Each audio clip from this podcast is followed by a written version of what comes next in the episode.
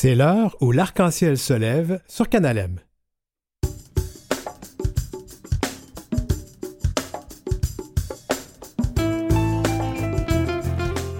Bon, bon, bon, petit souci en début d'émission, c'est les choses qui arrivent avec la technologie. Donc, nouveau président à la Société de développement commercial du village à Montréal, Francis Gaudreau, qui relève les manches car les, les prochaines années seront cruciales.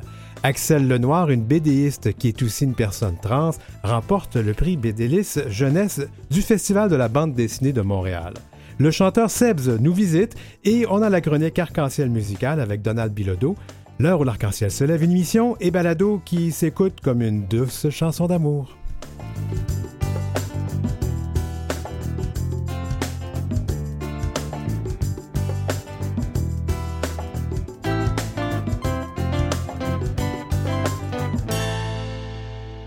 Vous écoutez L'heure où l'arc-en-ciel se lève avec Denis Martin Chabot. Le village, le village à Montréal. On, en parle beaucoup à cette émission. Je sais qu'on est une émission pan-canadienne, puis les gens se posent des questions. Vous parlez du village à Montréal. Ben, sachez que dans les grandes villes, ces points de rassemblement, il y en a à Toronto, il y en a ici à Montréal, dans d'autres villes, il y en a, mais dans les grandes villes, il y a des points de rassemblement qui sont euh, aussi des points historiques, là où euh, beaucoup de, manifestants, beaucoup de personnes se sont rassemblées pour faire valoir leurs droits. Alors le village à Montréal a un contexte historique, a aussi un contexte commercial, et il euh, faut le dire, depuis quelques années, ça ne va pas aussi bien que ça allait avant. Alors pour en parler, on reçoit le nouveau président de la SDC, la Société de développement commercial du village. C'est un rassemblement de personnes d'affaires. Et euh, donc, il s'appelle Francis Gaudreau. Bonjour, bienvenue à l'émission, Francis. Très bien, merci. Alors, Francis, euh, dis-moi, euh, nous, on a toujours le, le, le, on demande toujours aux gens, on utilise les pronoms et les accords masculins avec toi. Mmh. Oui, exact. D'accord. Et puis, la bonne nouvelle, c'est que Francis a, a, une business, en fait, est propriétaire d'un commerce qui s'appelle uh, Men's Room, qui Ouais. est Armada ici à Montréal, mais Ouais. il, y a, il y a aussi dans le village à Toronto. Oui, et à Chicago aussi. Donc, toi, On- tu connais déjà trois choses, euh, trois, trois différents quartiers Ouais. de nos communautés.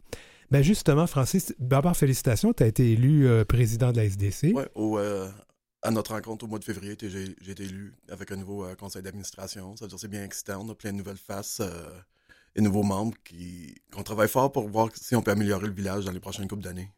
Je disais en entrée de jeu, puis j'ai vu ton visage un peu pas trop d'accord, que je disais que ça allait pas toujours très bien dans le village.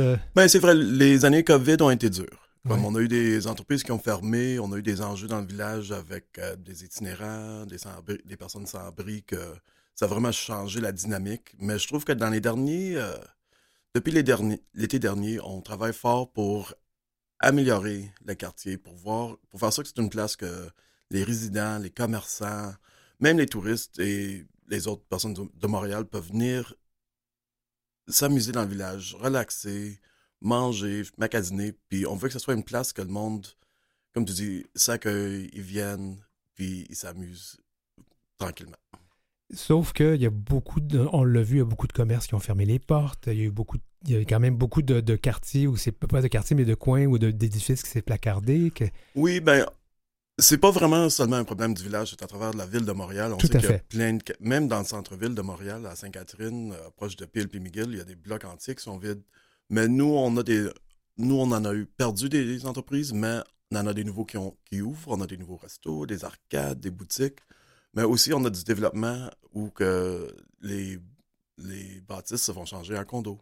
Ouais. C'est-à-dire, il y a une couple de blocs, euh, ils vont se faire démolir, puis ils vont se faire reconstruire. C'est-à-dire, c'est comme le, Bourbon, le projet Bourbon, qui ajoute plein de résidents, puis des nouveaux commerces dans le village. C'est-à-dire, on s'améliore dans une couple de différentes façons. Pendant longtemps, le village, c'était le lieu de rencontre, euh, Oui. notamment pour les hommes, parce que les femmes, c'était un petit peu ailleurs, mais c'était un lieu de rencontre. Les gens allaient dans le bar, c'est là qu'ils allaient se rencontrer. Mhm. De nos jours, les gens ont leur téléphone portable, euh, ils vont sur Scruff, Grinder. Euh, ça a changé aussi, donc, la, la vocation, je je comprends bien, du village. Un peu, oui, mais comme il y a toujours de la vie sociale, même sur les téléphones, même sur les réseaux sociaux. C'est pas pareil que se rencontrer à un bar, de jaser avec des amis, de rencontrer du nouveau monde. Ça veut dire même, oui, la façon qu'on communique entre nous-mêmes a changé.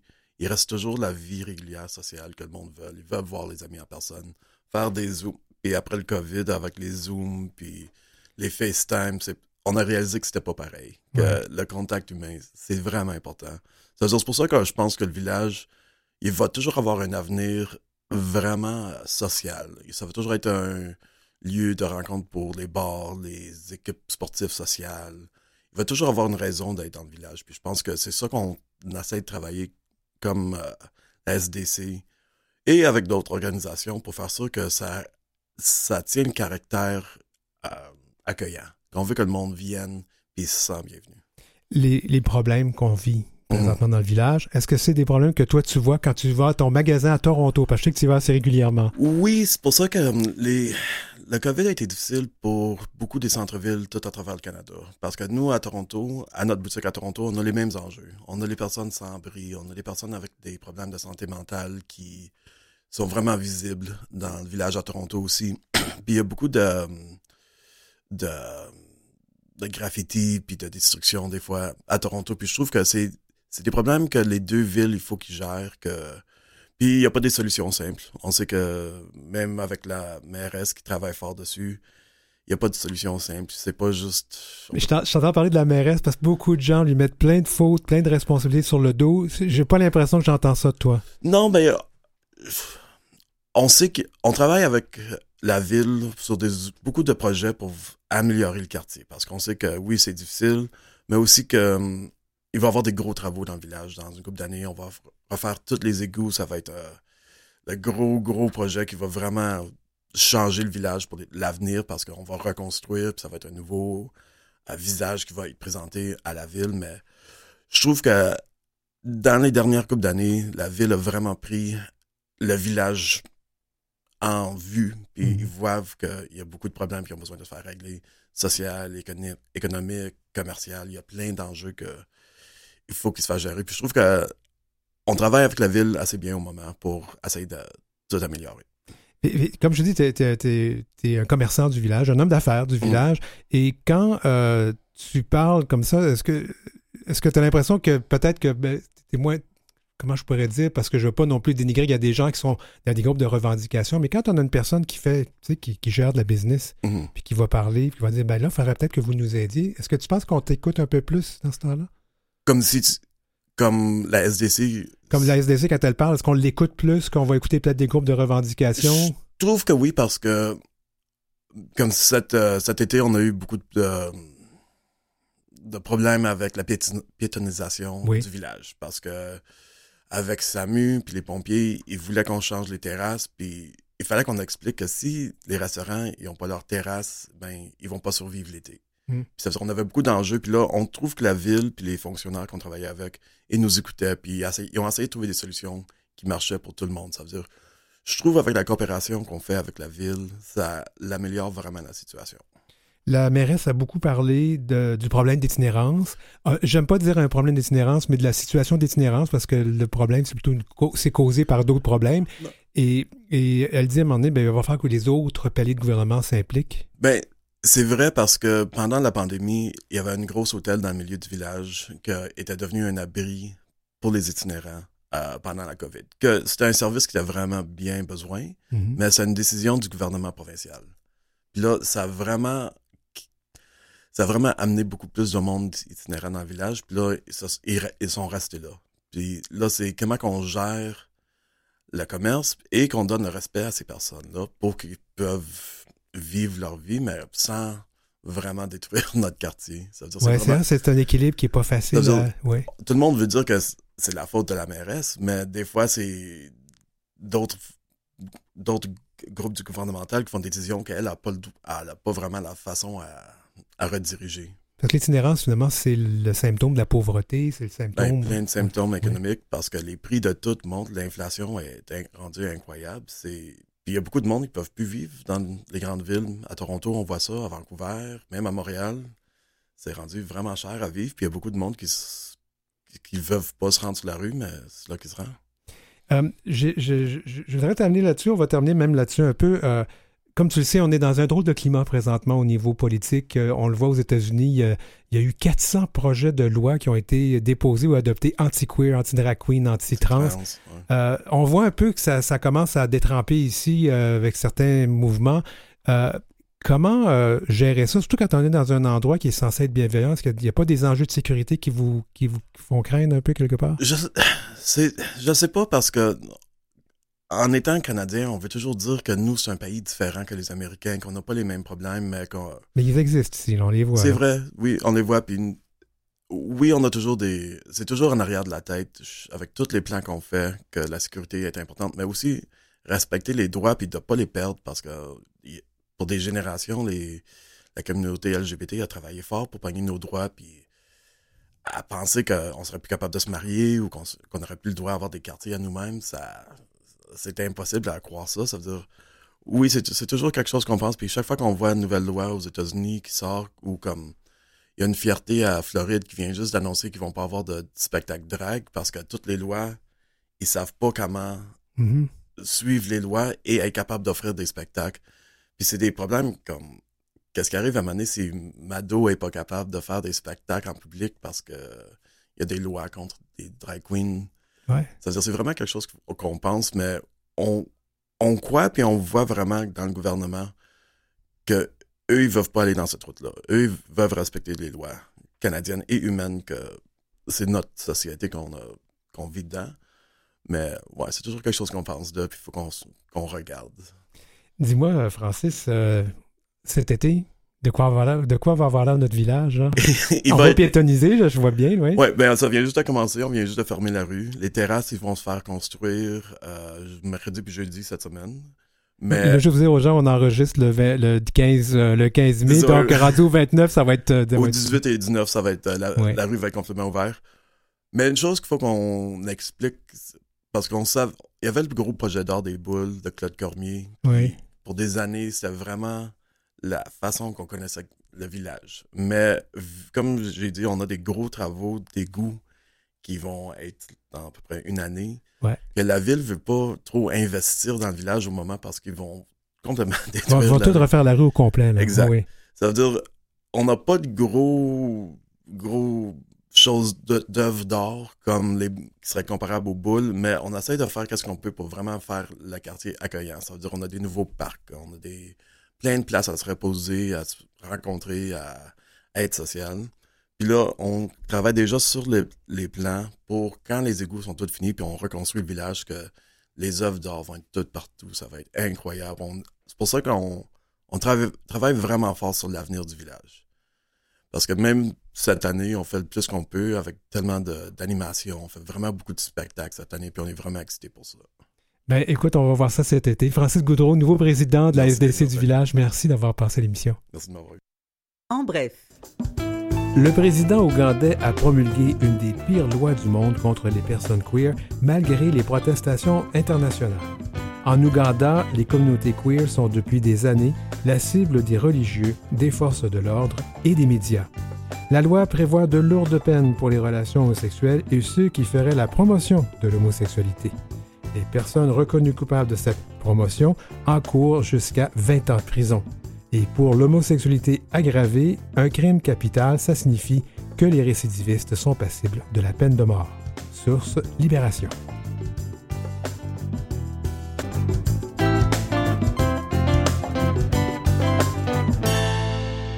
Vous écoutez l'heure où l'arc-en-ciel se lève avec Denis Martin Chabot.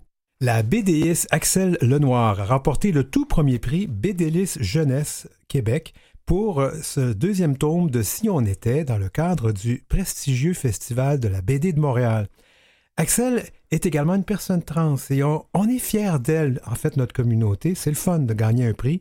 Et quand on fait partie de la communauté, on est fiers des gens comme Axel. Salut Axel. Salut Denis, ça va? Ça va bien. Bienvenue à l'heure où l'arc-en-ciel se lève. Merci. Alors, Axel, j'aimerais savoir quel pronom et quel accord on utilise avec toi. C'est elle. Elle, pas de problème. Alors, comment reçois-tu ce prix aujourd'hui? Wow, ouais. Ah, c'est une bonne question. Oui, oui, c'est une bonne. Euh, ça, a été. Euh, j'ai déjà gagné des prix plus, dans ma première partie de ma carrière. Ça fait 20 ans maintenant que je fais de la BD. Euh, 20 ans. Oui, non, ça. Mais t'as l'air tellement jeune. Ah, ben merci beaucoup. Euh, ouais, ouais, ça fait. J'ai commencé jeune aussi. J'ai commencé. À 5 ans, quoi. J'ai commencé à 22 ans, donc on peut. Euh, oh my God, euh, OK. Non, mais, mais, je veux dire, être publié professionnellement, 25 ans, donc je m'en viens donc à ces âges-là, là, mi-quarantaine. Puis je m'attendais au même genre d'émotions, tout, puis je me suis rendu compte que, oh, ça allait pas être les mêmes émotions. Euh, le prix en tant que tel, c'est toujours le fun de se faire reconnaître dans son travail, mais non, ça a été, ça a été les, les, les, cris, les applaudissements du, de la salle, qui sont beaucoup des, auteurs de BD aussi, du monde qui tourne autour de la BD. C'était père, quoi. Ah, je, je, comprenais pas pourquoi ils criaient puis ils applaudissaient. J'étais comme, ben, tu sais, puis ma blonde me dit par après, ben, il dit, mais il t'aime. Je dis, je sais que tu allais me dire ça. Je dis, mais pourquoi il m'aime? mais donc, je chauffe encore là-dessus. Euh, c'est, franchement, c'est euh, c'est aussi l'affaire avec mon éditeur, mes éditeurs et moi, on pensait pas à gagner pour plein de raisons valables. C'est une série, c'est un tome 2, souvent c'est, moins propice à.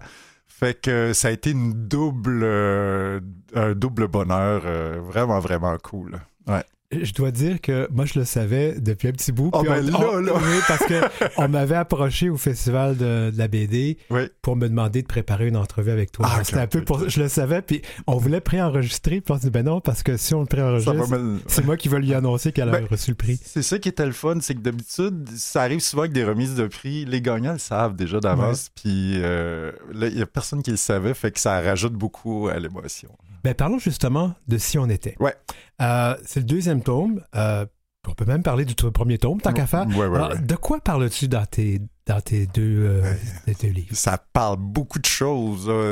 il faut, faut expliquer d'avance que j'ai fait Si on était à la base pour le magazine Curium, qui est un magazine pour ados, qui mm-hmm. tourne autour des sciences en général, puis toutes sortes de choses. Et euh, moi, à base, c'était juste, je cherchais un gig pour euh, arrondir les fins, de mois, parce que c'est pas facile de vivre du livre. Oui, tout à fait. Donc, ça, ça devait être en 2016. Puis, euh, je, cherchais un, cherchais un truc pour m'éclater. Tu sais, pour, sans le savoir, faire un peu un laboratoire, de me permettre d'aller dans toutes les directions. Mais, fait que je, je, me suis juste dit, ah, je pourrais prendre ces deux filles-là qui jouent à si on était, qui s'imposent un thème puis qu'au lieu de juste répondre à voix haute, genre si on était viking, on plonge dans leur tête, on voit. Puis on va dans toutes les, on va dans tous les univers possibles, Viking, Ninja, Donjon Dragon. Euh, puis avec le temps, ce qui est fabuleux, ben fabuleux, c'est pas le bon mot, parce que moi je m'emmerde vite quand je fais des projets. Je veux je veux que ça change, ça évolue. Tu sais, je pense que c'est rendu au troisième épisode. Ça faisait trois mois. J'étais déjà en train d'essayer de casser mon moule. Ouais. Fait que le tome 2, ben c'est ça, c'est ça, ça coke. Non, non, j'étais pas ça coke, mais tu sais, euh, il y a un épisode, euh, j'avais fait pour la revue quatre épisodes médiéval fantastique. Puis là, ils m'ont dit, hey, je veux dire, c'est dur pour les publics de suivre à chaque mois de, une histoire par, à coup de deux pages. Fait que quand c'était venu le temps de faire le livre, je me suis dit, bon, ben, je vais faire 30 pages de plus. On va faire un arc complet, une histoire dans l'histoire. Mm-hmm. Fait que, non, c'est ça, c'est un, laboratoire de production. Euh, puis ça, ça n'a pas de prix parce qu'après, c'est tous les autres projets personnels qui gagnent de ces, de ces expériences-là acquises. Ah, ce qu'on doit dire, c'est que tu es scénariste, tu fais, tu fais, as fait le texte et tu fais les dessins aussi. Ah, je fais tout, tout, tout, tout, une vraie freak control. Un one-person band. Ouais, ouais. Euh, dis-moi, euh, bon, comme je, je disais, euh, je dis souvent ça, on, est dans une émission LGBTQIA+, de LGBTQIA+. Bon, on va parler de l'éléphant dans la pièce. J'aime bien cette blague-là. Ce n'est pas nous, ni un ni l'autre, ni l'un ni l'autre. Alors, en tant que personne trans, qu'est-ce que ton identité de genre joue là-dedans? Est-ce que ça a une influence dans ta création? Ben, euh, si on prend si on était, il n'y a pas eu une influence directe. J'en ai même pas parlé dans mes BD. Euh, il y a des personnages queer, mais y a, y a ça m'a même pas effleuré la tête de rajouter un personnage trans parce que c'est pas nécessaire. Tout le monde est legit. Euh, il y a déjà Nathalie qui, découvre ben, qui découvre qui sait qu'elle est lesbienne alors que sa meilleure amie est très straight. Euh, tout le monde est spécial et coloré à sa façon, puis c'est ça que je voulais montrer. Mais par contre, j'ai commencé, j'ai commencé cette BD-là en tant que gars et j'ai fait de la transition pendant. Fait ça change de quoi quand, l'épanouissement est au rendez-vous, les idées, le bonheur a décuplé. Fait indirectement, ça a tout, ça a tout changé. Euh, je pense que vraiment, c'est marquant le tome 1 et le tome 2. Puis on parle pas juste d'évolution, genre, ah oui, elle dessine mieux ou elle écrit mieux. Non, c'est autre chose. C'est, c'est, euh, une autre version de la même personne qui a pris, qui a pris le volant. Puis le fait que tu sois peut-être, ben je sais pas, là, je, je, vais présumer que tu es mieux dans ta peau, tu te sens mieux dans ta peau, fait en sorte aussi que ta vie, ton, travail et ta vision du monde ben change un peu. Là. Puis c'est ça, puis là aussi, ben, tu sais, je, une série semi-autobiographique qui va sortir bientôt à l'automne chez Papa, qui, mm-hmm. dont... Euh, le moteur de base est un peu la transidentité. Parce que quand on fait une transition, quand on sort du closet, pour peu importe, ça, ça, pourrait même pas avoir rapport au LGBTQ. Quand on sort quelque chose, une vérité qui est en nous, qu'on cachait depuis toujours, l'année qui suit, là, on. c'est ça, mais au cube, hein. on veut tout essayer, on veut tout être, on veut, on en mange, on veut juste penser à ça. Puis moi, j'ai commencé une série que je disais, il faut que je parle de ça, mais un an plus tard, ça me tentait plus. je veux dire, moi, je pense pas à ça dans la vie que je suis trans. Je dis, il faut me le dire pour que je m'en souvienne des fois. À part, à part le lundi, quand je me fais une injection, là, qui me fait, qui me fait un peu chier, mais c'est pas grave, c'est un mal nécessaire. J'oublie ça, moi. Mes amis, ils me regardent pas. les autres, je suis moi, je suis moi. Puis, euh, fait, fait j'ai fait dévier cette histoire-là. Ça n'a pas été long, mais pas parce que j'avais honte de ça ou d'autres choses, parce que moi, ce qui m'intéresse, c'est raconter la meilleure histoire possible, puis j'ai vu un filon quelque part. Ça va encore, une manière, traiter un peu de ça, mais c'est plus. Ça va plus être. Euh, comment je pourrais dire ça? Euh, ça, ça inquiète. Ça va être quelque chose qui va être amené, puis qui va disparaître, puis qui n'est pas le cœur, mais que je pense que les lecteurs qui me connaissent vont, vont se rendre compte de dire Ah, il y a ce thème-là, puis ça a amené de belle façon. C'est pas rentré dans la gorge, c'est pas. Ça parle de 10 000 autres affaires je, je, veux pas je veux pas preacher pour les trans là-dedans. Je veux juste. Ça se peut qu'il y ait des gens qui le découvrent, qui aiment ça, puis qu'une manière, ils font Hey, attendons, là, ça parle de ça. Ils n'auront pas le choix de faire comme Ah ouais, c'est pas si pire que ça finalement. Genre. Mais, je, vois bien que tu ne te sens pas ou tu ne te vois pas comme une personne militante pour les causes, peu importe les causes ben, ou la cause trans. Ben oui, oui, mais pas de la façon qu'on pense. Moi, en étant moi-même puis en faisant mon art, mais que j'en parle ou j'en parle pas, je ne suis pas quelqu'un qui va chercher à, mettre des thèmes qui me tiennent à cœur, euh, des injustices au, euh, au, front de mes BD. Mm-hmm. Mais je pense juste. Mais subtilement, ça va se retrouver. Ben, juste en étant moi-même puis en faisant mon art, je pense que ça fait le travail. Je veux dire, euh, j'ai signé toute la fin de semaine pour le FBDM qui était fabuleux. Et ben, tu sais, je, le vois, les jeunes qui, qui ont des petites larmes dans les yeux quand ils viennent me voir. Puis que, tu sais, des fois, moi, je ne sais pas, c'est eux autres qui me disent je suis trans ou genre, ou, je veux dire, il y a des gens qui sont même pas LGBTQ qui ont des petites larmes des yeux qui viennent me voir parce que mon travail, c'est pas juste. moi, moi, je peux être un modèle pour eux. Si ça leur tente, c'est tant mieux, mais je veux, je veux être un modèle pour tout le monde. Je veux être une bonne humaine. une bonne humaine. Être une bonne humaine dans le contexte dans lequel on vit présentement, parce qu'on doit se le dire, euh, les, il y a un mouvement euh, très désagréable de. C'est une minorité, mais ils sont très vocales. Mm. Ils causent bien du grabuge, donc cette montée d'extrême droite, euh, et puis tout le débat euh, qui se fait sur l'identité de genre. Comment tu vis ça, toi, dans, ton art et dans, dans, ce que tu fais comme ce week-end?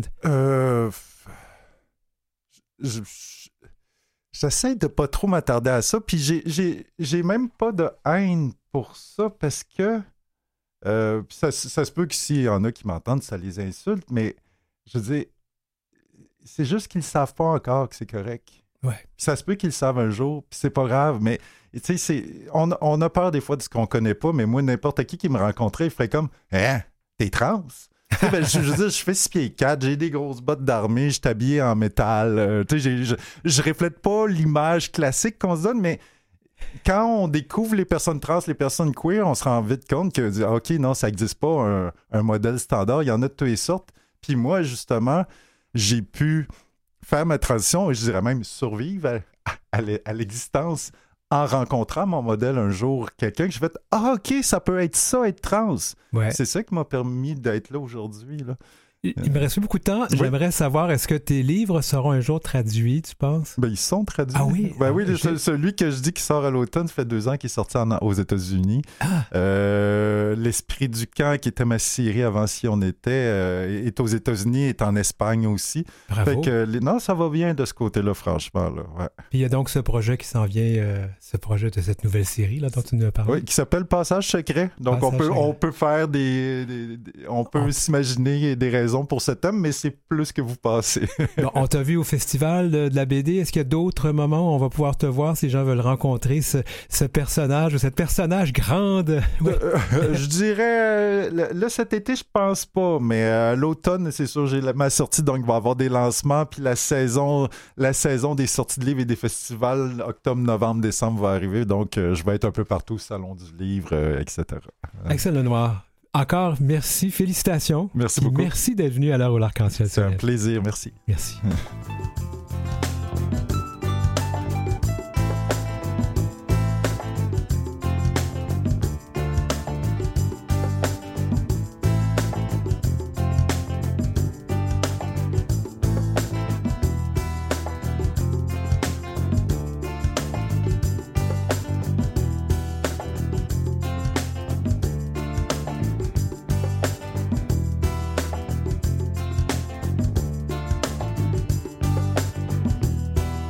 Vous avez des commentaires ou des suggestions de sujets ou d'entrevues pour Denis Martin? Contactez-le à heurciel.outlook.com. C'est heurciel en un seul mot et en minuscule, outlook.com. Suivez Denis Martin aussi sur sa page Facebook et sa page Instagram, dmchabot auteur. Ben oui, ben oui. Euh, ben cette première partie qui se termine euh, bientôt. Ceux qui nous écoutent en balado, ben il n'y aura pas une longue pause entre la première et la deuxième partie. Cette deuxième partie, on va recevoir le chanteur Sebs. J'aime bien ça, S-E-B-Z, qui euh, va nous rendre visite. On va parler avec lui un peu de sa carrière et de ce qui se passe dans sa vie. Et on va continuer en musique avec la chronique Arc-en-ciel musicale avec Donald Bilodeau. Alors, euh, c'est une émission aujourd'hui tout en musique, comme je l'ai dit tantôt, euh, une balado, une émission qui s'écoute comme une douce chanson d'amour.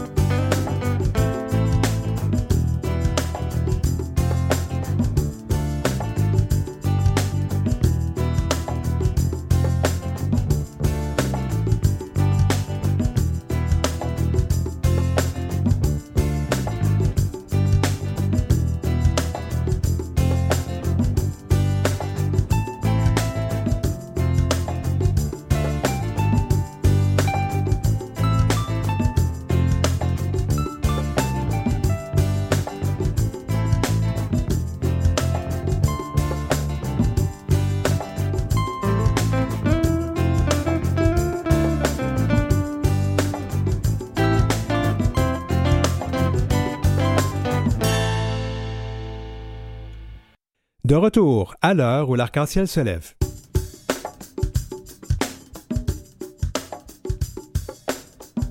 Vous l'avez vu à La Voix, vous l'avez vu à Si on s'aimait, le chanteur Sebs vient nous rendre visite, puis on parle de lui, de sa carrière et tout ça. Et on continue en musique par la suite avec la chronique Arc-en-ciel musical avec Donald Bilodeau. Où l'arc-en-ciel se lève, je vous le dis tout de suite, c'est une chance, c'est une émission, une balado qui s'écoute comme de la musique d'amour. On vous aime.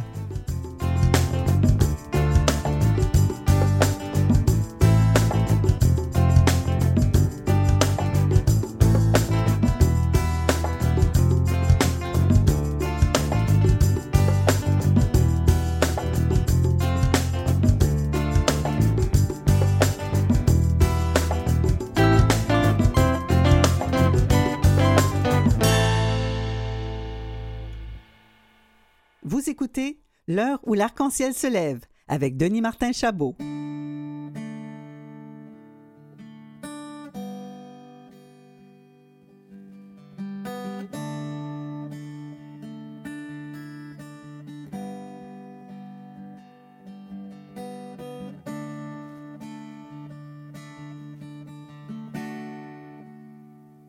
Je n'ai jamais vu New York j'ai souvent New York la tête, je n'ai jamais vu Rio. Qu'un pain de sucre sur les cartes photos, je n'ai jamais vu Bangkok. Mais sur tes lèvres, il y a des parfums de chienne. Jamais vu New York. Ah mon Dieu, c'est tellement beau cette chanson-là, une chanson euh, qui nous fait rêver et j'aime beaucoup cette interprétation acoustique. Elle est de Sebs, de son vrai nom, Sébastien Aumont. Je sais pas si j'avais le droit de dire ton vrai ben nom. oui, il n'y a pas de problème. Qu'on a connu euh, à la voix et aussi à Si on s'aimait. Ouais. Si on s'aimait, pour ceux qui connaissent pas, c'est une télé-réalité où des personnes acceptent d'exposer leur recherche de l'âme sœur aux caméras et au public. Ouais. Et Sebs en a surpris plusieurs euh, lors de cette émission-là parce que non seulement qu'il s'est présenté en tant qu'une personne ouvertement de nos communautés, de la diversité des orientations sexuelles et des identités de genre, mais il s'est présenté en tant qu'un autre type de personne. On va revenir là-dessus. Bienvenue à l'émission. Ben merci, Martin, de m'inviter. Ben, ça me fait plaisir. Alors, avec toi, on utilise les pronoms et les accords masculins? Oui, oui, effectivement. Tout à fait. Alors, je n'ai pas tout dit là, au sujet de ta participation à Si on s'aimait, Mhm. parce que ben, être queer dans des émissions de télé-réalité, c'est pas nouveau, mais toi, tu es allé Mhm. pas mal plus loin que ça. Oui, euh, en fait, euh, j'ai affiché publiquement mon, mon statut séropositif indétectable. Mhm. Euh, je t'avouerais que c'était pas dans mes plans Ok. Ça faisait seulement neuf mois que j'avais reçu mon diagnostic au moment de débuter les tournages. J'étais à l'aise d'en parler à la production. J'étais aussi à l'aise d'en parler à mon, euh, on va dire, collègue de tournage, de Gabriel, avec qui euh, j'ai fait de l'aventure. Par contre, je me disais, il y a tellement d'heures de tournage dans cette émission-là parce que c'est une docu-réalité Oui. au sens que euh, c'est pas tant planifié d'avance. Il, il filmait beaucoup, beaucoup d'heures pour un peu comme un documentaire. là, pour euh, après ça réussir à avoir un petit peu de contenu au lieu de forcer les choses comme une télé-réalité, disons. Donc je me disais quand même bien que sur un tournage de 4-5 heures, si je parle pendant 30 minutes de VIH avec Gabriel parce qu'il y avait des questions à me poser, c'est facile de couper au montage. Donc moi, au départ, j'étais pas à l'aise de l'afficher au grand jour au montage. Alors, qu'est-ce qui a fait que tu as décidé d'en parler? Ben, c'est drôle parce que pendant qu'on on parlait, moi puis Gabriel, des fois on parlait d'intégrité, on parlait d'honnêteté, puis je me trouvais pas honnête et pas intègre de, cacher cet aspect-là, euh, tandis qu'on en parlait devant les caméras, mais de demander ensuite de pas le diffuser. Euh, il y avait aussi la crainte, moi j'avais la crainte au départ que ça l'affecte négativement ma vie, ma vie personnelle, ma vie professionnelle, qu'on j'avais peur que ça soit peut-être mal utilisé, que ça soit un stunt, on va dire. Je sais pas comment dire ça en français, mais que ce soit un peu de la poudre aux yeux à la Oui. télévision. Moi, c'est le restant de ma vie après ça qui était affecté par cette nouvelle-là. Donc, pour moi, c'est important que si on le faisait, qu'on le faisait bien et qu'on en profitait pour euh, éduquer le public, disons, le plus possible. Euh, donc, c'était des craintes surtout. Puis, bon, on s'entend que tout ça est arrivé pendant la pandémie. Nous, on a fait des tournages pendant le, le, le- le point fort de la pandémie. Il y avait, tous les restaurants étaient fermés, tout était fermé. On n'avait oui. pas le droit de voir les gens. Même Hmm. que nous, pendant les tournages, il fallait qu'on soit à deux mètres de distance. Donc, c'était un peu difficile d'aller en date, Wow. mais de rester à un bras de distance. C'était comme pas C'était pour faire une blague, ça fait pas des enfants forts. en mais tout cas. non, c'est ça, eff- effectivement. À un, à un certain euh, moment dans l'aventure, on, on était considéré comme une bulle, donc on a pu se rapprocher, disons, entre Ouais. guillemets. Mais c'est ça. Donc, étant donné que c'était la pandémie, euh, j'avais pas fait mon coming out, moi, à, à mes proches, à mes collègues de travail, à des amis. Donc, là, je, je m'en allais le faire à la télé devant tout le monde, à TVA. Et euh, c'était gros, là. C'était gros. Ouais, Donc, j'ai embarqué dans une Formule 1, là, moi, pour, euh, pour tout afficher ça, là. T'as pas fait un coming out, t'as défoncé la porte. Ouais, est finie, cette porte-là. Ouais, ouais. c'est ça. Mais c'est sûr qu'avant la diffusion à la Ouais. télé, là, j'en ai profité pour vraiment en parler à mes proches. J'ai pas pu en parler à tout le monde. En plus, avec la pandémie, le couvre-feu, des fois, j'ai été forcé de le faire sur Zoom. Je trouve ça tellement impersonnel, mais Ouais. je voulais pas qu'ils l'apprennent à la télévision. Mais il y a plein, plein, plein de gens qui me connaissent qui l'ont appris comme ça parce que j'avais pas d'autre choix. Donc, euh, C'est un geste, le dévoilement est un geste très difficile. Puis, Ouais. bon, des gens qui écoutent la- cette émission, cette balado le savent. Moi, Ouais. je suis une personne qui vit avec le VIH depuis 2004 Mhm. et j'en ai jamais parlé jusqu'en 2017. mhm. Alors, pour te dire jusqu'à quel point, moi, je t'admire d'avoir fait ça en temps de neuf En mois. neuf mois. ouais. À TVA, let's go. Euh, en fait, euh, mon but premier aussi de m'inscrire à Sion c'était pour m'aider moi-même. Mais je me disais, si mon histoire peut en aider d'autres, tant mieux. Mon histoire à la base, c'est que euh, à l'âge de 35 ans, au moment où j'ai fait le tournage, j'avais encore jamais été en couple de ma vie. Je tiens à préciser que c'est toujours le cas. Malheureusement. Vous pouvez nous écrire alors euh, outlook.com, on vous mettra en contact. Voilà, s'il vous plaît, euh, quelqu'un aidez-moi. Mais c'est ce que j'avais dit d'ailleurs. Je, je pense que j'ai peut-être besoin d'aide. Il y a peut-être quelque chose que j'ai pas compris. Donc, pour moi, le fait d'aider euh, le plus grand nombre était comme très important. Je pense qu'avec la production qui ont été vraiment exceptionnelle, qui ont cherché à, à bien comprendre puis à bien faire ça, à utiliser les bons termes, euh, on a fait ça ensemble, puis je suis extrêmement euh, rempli de gratitude que ça soit, fait comme ça. Quelle a été la réaction du, public?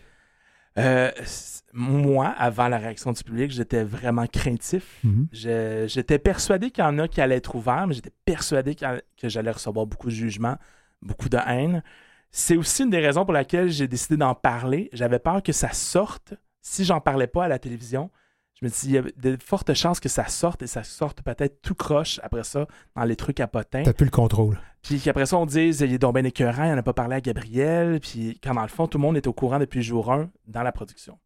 Donc, pour éviter de, devoir trouver une façon de réparer le pot cassé, on a décidé de bien le faire d'un seul coup et la réaction du public a été incroyable. Vraiment, là, j'ai toujours la même chose, mais j'ai pas reçu une vague d'amour, j'ai reçu un tsunami d'amour ça a été euh, les, premières émissions, je dirais les deux premières semaines, je recevais tellement d'amour du public que j'en pleurais. Ça se pouvait pas. Là. Les, messages qui étaient beaux et gentils. Et des gens, euh, je, ne dis pas ça pour juger, mais le public de son sémet ont peut-être sont peut-être plus âgés, ont un certain âge. Euh, ils ont connu moindrement la, la, crise du sida, mais c'est peut-être pas des gens de la communauté LGBTQ. C'est sûr qu'il y en a, il y a tout le monde écoute si on s'aimait, disons. Là. Mais euh, c'est peut-être des gens qui, naïvement, on aurait pu penser qu'ils auraient pu me juger, mais non, ils ont été vraiment ouverts. Et souvent, les gens étaient comme contents d'avoir une mise à jour, disons. Que eux, la dernière fois qu'on a entendu parler, c'était peut-être à l'époque de Freddie Mercury et tout ça. Tout à fait. Et que là, c'est comme Ah, ben, on savait pas que ça l'avait évolué et euh, qu'on était rendu un peu ailleurs. La, la, bataille n'est pas terminée, on s'entend, là mais quand même, c'était une mise à jour que je pense qui était due là, à grand public. Et tu as fait la voix par la suite? Oui, ben ça, ça a été, si vous avez cligné des yeux, vous ne m'avez pas vu, là, ça a été très bref et rapide, mais oui, dernièrement, j'ai participé à la voix là, en janvier dernier. OK. Ouais. Ça, ça pas rendu loin, c'est ça? Non, non, malheureusement, ben, le premier, euh, la première étape euh, qui est publiée à la télévision, c'est les auditions à l'aveugle. Ouais. Et j'ai pas été repêché par aucun coach. Donc, ça oh. s'est arrêté là. C'est sûr qu'il y a des processus avant que j'ai fait comme tout le monde. On m'a pas tendu la main, on m'a pas invité à passer à la voix. Je suis allé par moi-même. Euh, donc, c'est ça. Mais ça sera pour une prochaine fois, puis il y aura autre chose de toute façon. Là. Ben justement, parlons de ta carrière, parce que moi, j'étais un peu surpris. Je disais, mais il n'a pas fait de disque encore. Non, non. Parce que tu as, vraiment une belle voix, puis tu as ben, mis beaucoup de choses en ligne. Euh, moi, j'ai pris ça sur YouTube, là, en passant. Oui, oui, oui. oui. D'ailleurs, c'est la chanson que j'ai chantée à la voix, à mon mhm. audition à l'aveugle. Euh, donc, ben merci, c'est gentil. Euh, c'est sûr que si jamais il y a des gérants d'artistes qui nous écoutent, qui, sont euh, soit des célibataires ou des gérants d'artistes, je suis disponible. J'ai besoin d'aide, s'il vous plaît, quelqu'un. Ouais, les célibataires, ça va être plus pour moi. Je vais travailler les gérants ah, d'artistes, d'accord? Euh, on fera le tri. Euh, mais non, c'est ça. Je, continue de travailler. En ce moment, je travaille sur mes propres chansons parce que, ben, tu sais, l'univers musical a tellement changé. On on ne peut plus juste avoir, disons, une belle voix pour percer en musique. Maintenant, il faut être un tout inclus, il faut euh, clé en main. Il faut avoir nos propres chansons, il faut que nos, nos chansons soient presque déjà prêtes à jouer à la radio. Il faut qu'ils soient déjà euh, très professionnels, il faut déjà avoir ton public qui te suit. Euh, pour être signé par une grosse compagnie, disons, il faut, arriver clé en main maintenant. C'est pas facile. C'est pas facile, je travaille là-dessus, quoi qu'on a plus d'outils qu'avant avec Internet, YouTube et compagnie on est plus accessible au grand public, mais ça reste pas simple. Les chansons que tu nous présentes, comment tu les choisis? Ah, ça vient toujours de mon cœur. C'est toujours ce que j'aime faire. Euh, je suis pas très stratégique. Je me dis pas qu'est-ce qui serait bon de faire, disons. Euh, c'est toujours des chansons qui, me parlent. Puis je, pense qu'ils parlent aussi un peu à mon public. Euh, mais faut, faut que la mélodie, les paroles me fassent vibrer, c'est sûr. J'essaie toujours le plus possible d'y aller en français. Je trouve ça important, même qu'à la voix, j'aurais aimé ça avoir un parcours 100% en français. Ben, chose que j'ai eue hein, en faisant seulement une seule chanson, ben, c'est réussi. Mais bon, mon but, ça aurait été vraiment de chanter euh, uniquement français et euh, encore mieux, ça aurait été le fun que je puisse chanter que du québécois. Mais bon, euh, ça sera pour une autre fois. Mais ouais. Dis-moi, est-ce qu'il y a des projets qui s'en viennent pour toi qui vont peut-être te donner la chance d'être découvert? Ben, peut-être. C'est sûr que moi, je suis, euh, je suis très proactif dans la vie. Euh, moi, j'attends pas qu'on m'appelle. Je, T'appelles. J'aime ça cogner aux portes puis euh, les défoncer parfois aussi. justement, comme à la voix, si c'est moi qui s'est rendu, là, j'ai pas attendu qu'on m'appelle. Je peux, je peux pas rien dire parce qu'il y a rien de concret en ce moment, mais oui, j'ai fait, j'ai fait d'autres d'autres petits moves là, dans le but de, de faire peut-être d'autres projets télé ça va être à suivre. On... Je dirais rien parce qu'il n'y a rien de, concret. Puis ben, en ce moment, c'est vraiment travailler sur, sur, ma sur mes chansons, ma musique. J'aimerais vraiment ça sortir en album. C'est un peu difficile quand tu es toute seule devant ça. Ça coûte très cher. Euh, j'ai sorti un seul extrait euh, jusqu'à maintenant qui m'a quand même coûté cher. Mais donc, je ne serais pas capable de, produire un album au complet moi-même. Euh, j'ai pas 30 000 dans mes poches de lousse, malheureusement. Ouais, c'est ouais, d'avoir 30 000 Donc aussi, si jamais il y a des producteurs qui nous écoutent, je suis juste venu ici pour chercher en fait, les gens. Là. Ah, on est tellement content de t'avoir reçu parce que vraiment, euh, c'est quand même quelque chose d'énorme de, ce que tu as fait. Puis surtout que de nos jours, les choses sont beaucoup moins faciles. Il y a tout ce mouvement très radical et très haineux envers nous. Mm-hmm. Mais tu le fais, tu continues à le faire, puis bravo. Merci ben, beaucoup d'avoir été à l'émission. Merci, c'est très gentil. En bref. Quelques jours avant la journée internationale contre l'homophobie et la transphobie, des étudiants de l'école secondaire du Chêne Bleu, à Pincourt, ont arraché et piétiné le drapeau aux couleurs de la fierté. Sur une vidéo circulant sur la toile, on y voit plus d'une centaine d'étudiants manifester alors qu'un des leurs, se trouvant sur une mezzanine, arrache littéralement le drapeau arc-en-ciel avant de le jeter au sol. Et c'est alors que d'autres élèves piétinent le drapeau. Je ne peux pas croire qu'en 2023, ici, dans Vaudreuil-Soulanges, une chose de la sorte se produise, qui plus est la veille de la Journée internationale contre l'homophobie et la transphobie. C'est un geste d'une violence sans mots. Je suis totalement sous le choc, a commenté Julie Lemieux, mairesse de Très-Saint-Rédempteur et présidente de l'association LGBTQ2+, de Vaudreuil-Soulanges. Source Néomédia.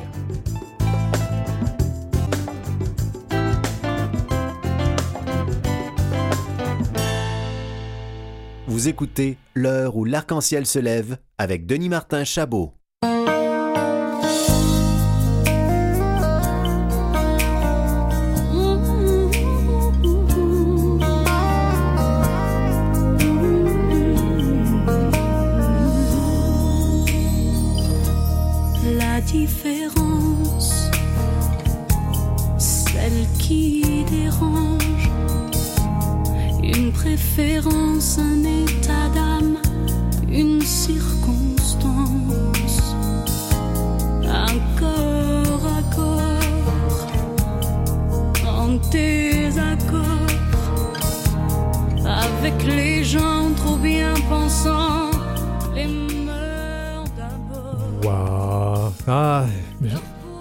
Chaque fois, Donald, c'est toujours choisir des chansons que j'aime.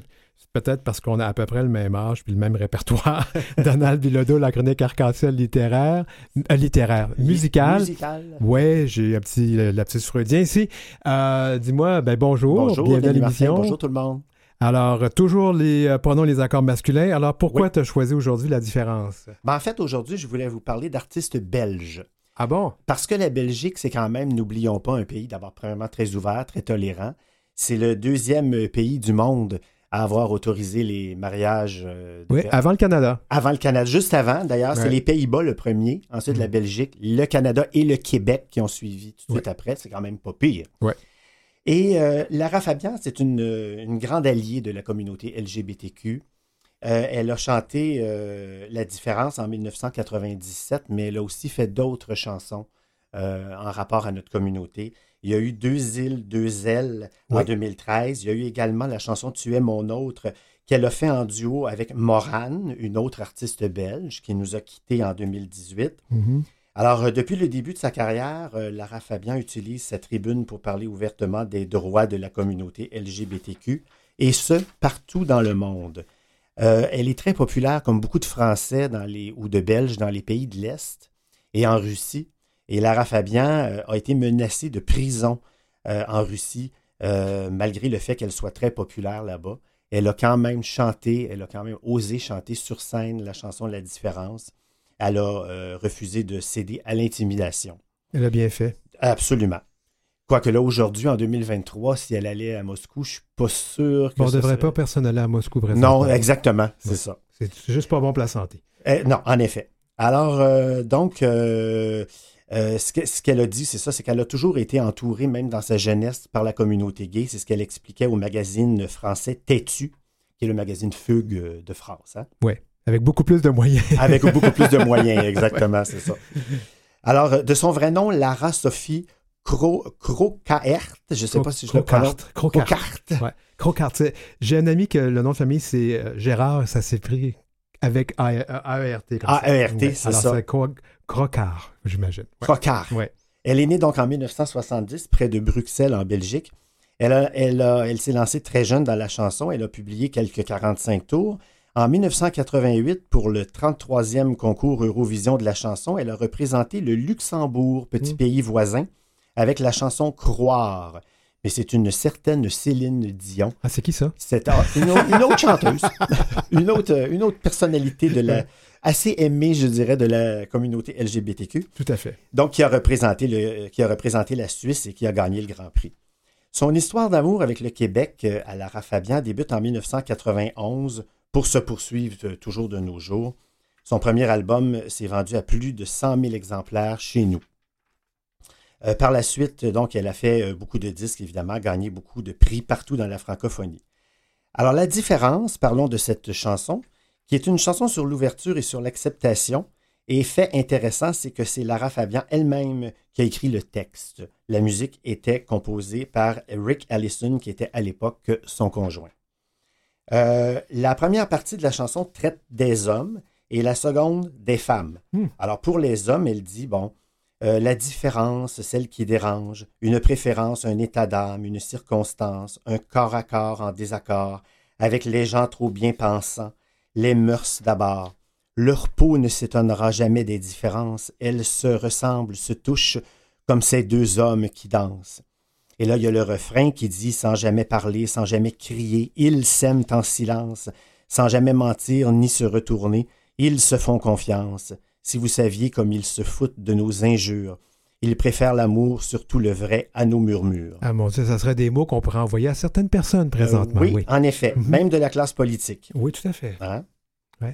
Et pour les femmes, elle dit, euh, ils, parlent souvent des autres gens, ils s'aiment, euh, qui s'aiment si fort, qu'ils s'aiment, comme on dit normalement, de cet enfant tellement absent, de ce mal du sang qui court, et tu si librement, leurs yeux ne s'éloigneront jamais par négligence, ils se reconnaissent, s'apprivoisent comme ces deux femmes qui dansent. Hmm. Et bon, dans le refrain, elle répète le refrain, mais en remplaçant les ils par les elles. Elle fait évidemment référence, euh, comme toute bonne européenne, à Rimbaud et à Verlaine, et elle conclut sa chanson en disant quelque chose de tout simple, mais qui veut tout dire. La différence, quand on y pense, mais quelle différence? Hmm, c'est beau, hein? il y a des gens qui ont un talent incroyable pour trouver des, belles tournures comme ça. Tournures de phrases pour conclure la chanson. En Belgique, il y a une euh, drag queen qui s'appelle, j'ai trouvé ça tellement drôle, Miss Delicious. D, c'est son prénom. Licious, c'est son nom de famille. Alors, c'est une drag queen dont le vrai nom est Kevin Dodémon. Euh, il a affirmé ceci concernant le grand succès de Lara. Il a dit sa chanson La différence m'a guidé durant toute mon adolescence. Elle m'a permis de tenir le coup face au rejet des autres.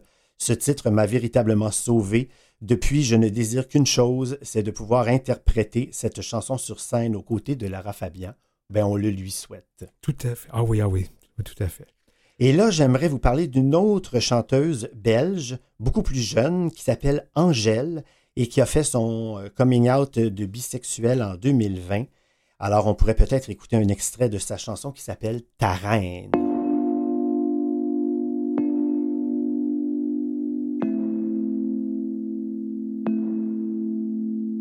Si seulement elle savait comment, comment tu la regardais, elle serait effrayée. Si seulement elle savait comment, comment tu l'imaginais, elle pourrait t'abîmer.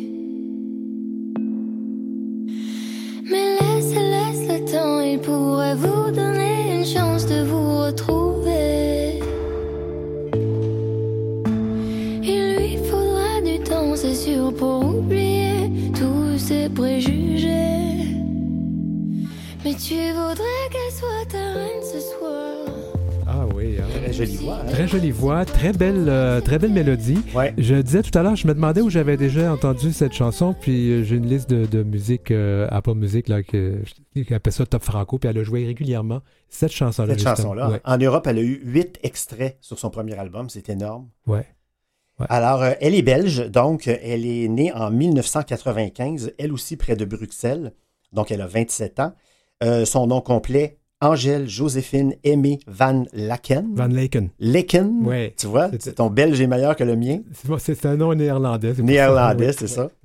Euh, flamand, probablement. Dans ce cas- dans ce cas-là, c'est flamand, oui. Oui, c'est ça. Alors, euh, elle chante depuis 2015. Elle touche à plusieurs domaines. Elle est auteur, compositeur, interprète, musicienne, pianiste, productrice, animatrice, actrice pardon, et mannequin.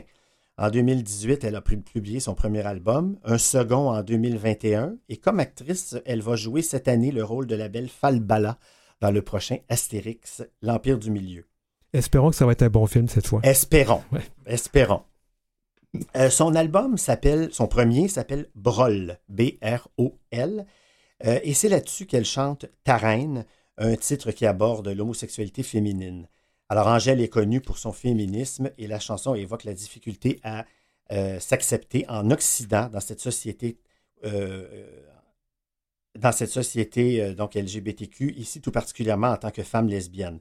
Cette œuvre est presque une lutte contre euh, cette société patriarcale et hétérocentrée. On peut lire dans les paroles Si seulement elle savait comment, comment tu pourrais l'aimer tellement plus que lui. Alors, je ne lirai pas tout le texte parce que c'est quand même long, mais euh, dans le, le- le refrain, elle dit Mais tu voudrais qu'elle soit ta reine ce soir, même si deux reines, c'est pas trop accepté. Mais tu voudrais qu'elle soit ta reine ce soir, toi les rois, tu t'en fous, c'est pas ce qui te plaît. Hmm. Ah. Dans un long entretien à Télérama, euh, le phénomène belge explique avoir écrit Ta reine pour une amie gay qui trouvait les lesbiennes sous-représentées dans la pop culture. Elles sont sous-représentées partout, mais ça, c'est autre chose. Ça, Oui. c'est autre chose.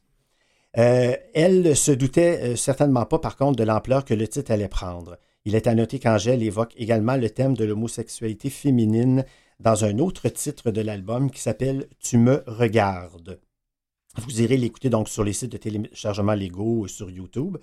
Mais dans le, refrain, elle dit J'y ai pensé parfois, je voulais pas le voir. Je l'avais chanté déjà, mais sans trop le savoir. Les échecs me font peur.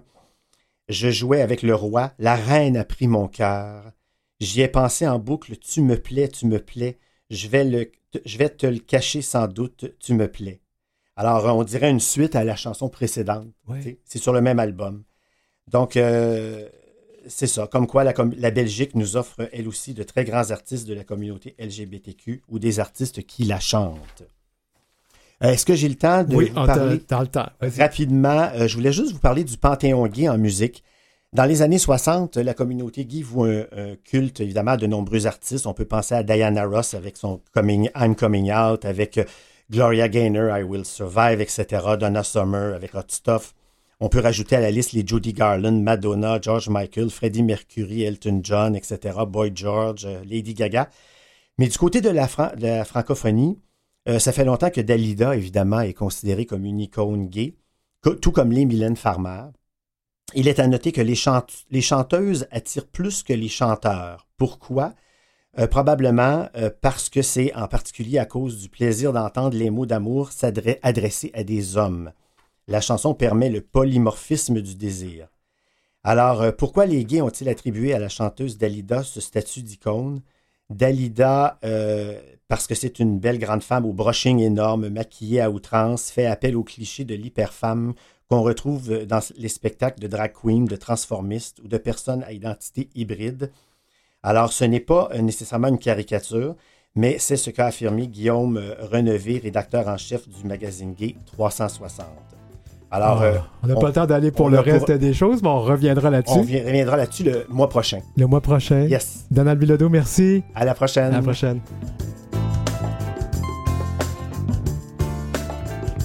Vous avez des commentaires ou des suggestions de sujets ou d'entrevues pour Denis Martin?